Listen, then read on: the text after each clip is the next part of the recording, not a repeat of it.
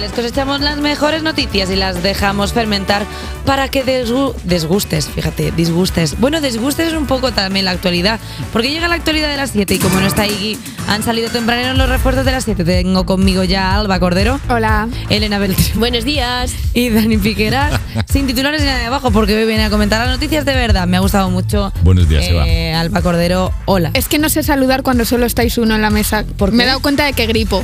Pero porque te das- Porque siempre digo hola chicos y no. Pero bueno, hola chicos a todos. Una hija con un padre ausente que se Puedes fue a ayudarnos a- a la a- mamá. Bueno, pues vamos a empezar porque tener vacaciones contratadas antes del 29 de mayo servirá para librarse de una mesa electoral y el DNI será obligatorio al entregar el voto por correo. La- Vacaciones de verano. muy bien, Jota. La Junta Electoral ha tomado dos importantes decisiones. La primera es que será obligatorio entregar el DNI a la hora de entregar el voto o en el caso de que se mandase a otra persona. Esta debería ir con una autorización y una fotocopia de DNI de la, de la otra persona. Es decir, el contratante de la... Madre mía.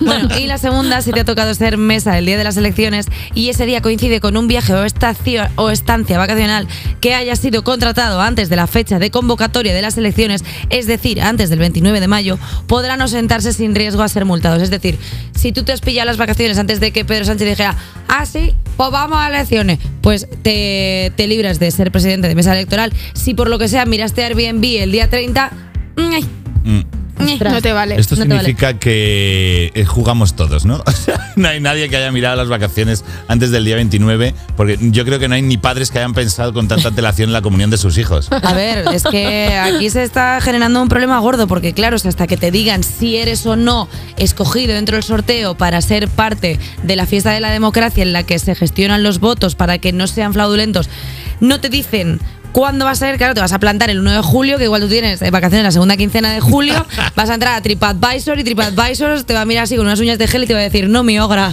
Eres, eres pobre, no puedes irte, te quedas en tu casa. Are poor. Va a ser genial lo de, cariño, ¿te acuerdas lo de que tenías que pagar de Hacienda? Pues mira, ha venido otra carta.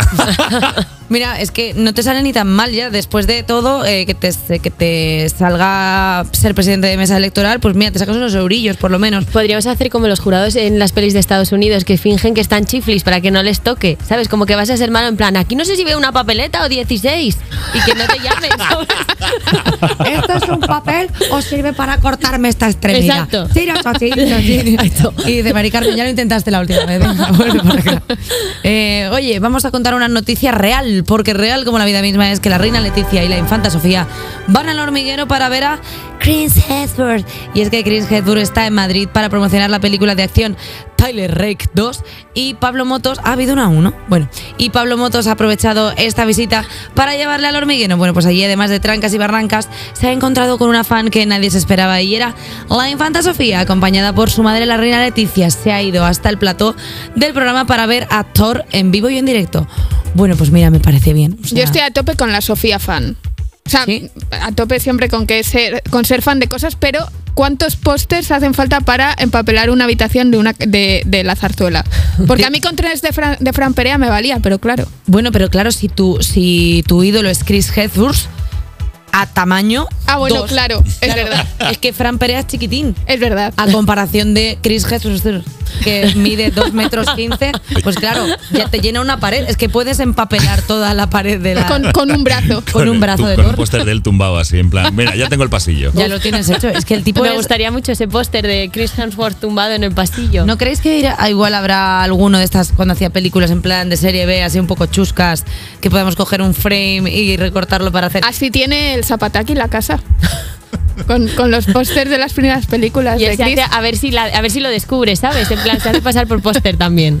El póster gay, o sea, el póster de, de, de fantasmas, ¿sabes? Como que, porque he dicho póster gay y parecía, de- pero no, de póster gate, de gate, no de gate de del Golden Gate, o sea, sino que, ¿sabes? Oh, wow. Bueno, pues venga, seguimos es con una- otra noticia. Yo es que tengo una imagen muy loca con esto, que es la de, la de Pablo Motos diciéndole a Sofía, eh, mira Sofía, hacemos aquí una cosa que son unos bailes que subimos a TikTok. Y, y Sofía mirando en plan... Eh, pero ¿qué? usted quién es. ¿Usted quién es? Y Sofía, Pablo, ¿me puedo, me puedo ir a mi casa? Y la reina Leticia le pe Uf, tío, una pelea entre Pablo Motos y Leticia Ortiz. Uf. Nuestra Tekken reina. 4. Guau, guau. Me la reina Leticia. Que no te diga Ibai que ya hay velada. Tío, pero es que no sabría yo decirte. Bueno, sí. le gana a Leticia porque eh, Pablo está, dura. Pablo está mal, ¿no? Pablo se fastidió un brazo. Pero es que un brazo solo de Pablo ya también es fortísimo. Tía, la nueva de Transformers. Eh, es que yo lo veo ahí. Bueno, pues hasta aquí la actualidad nos ha quedado perfecta.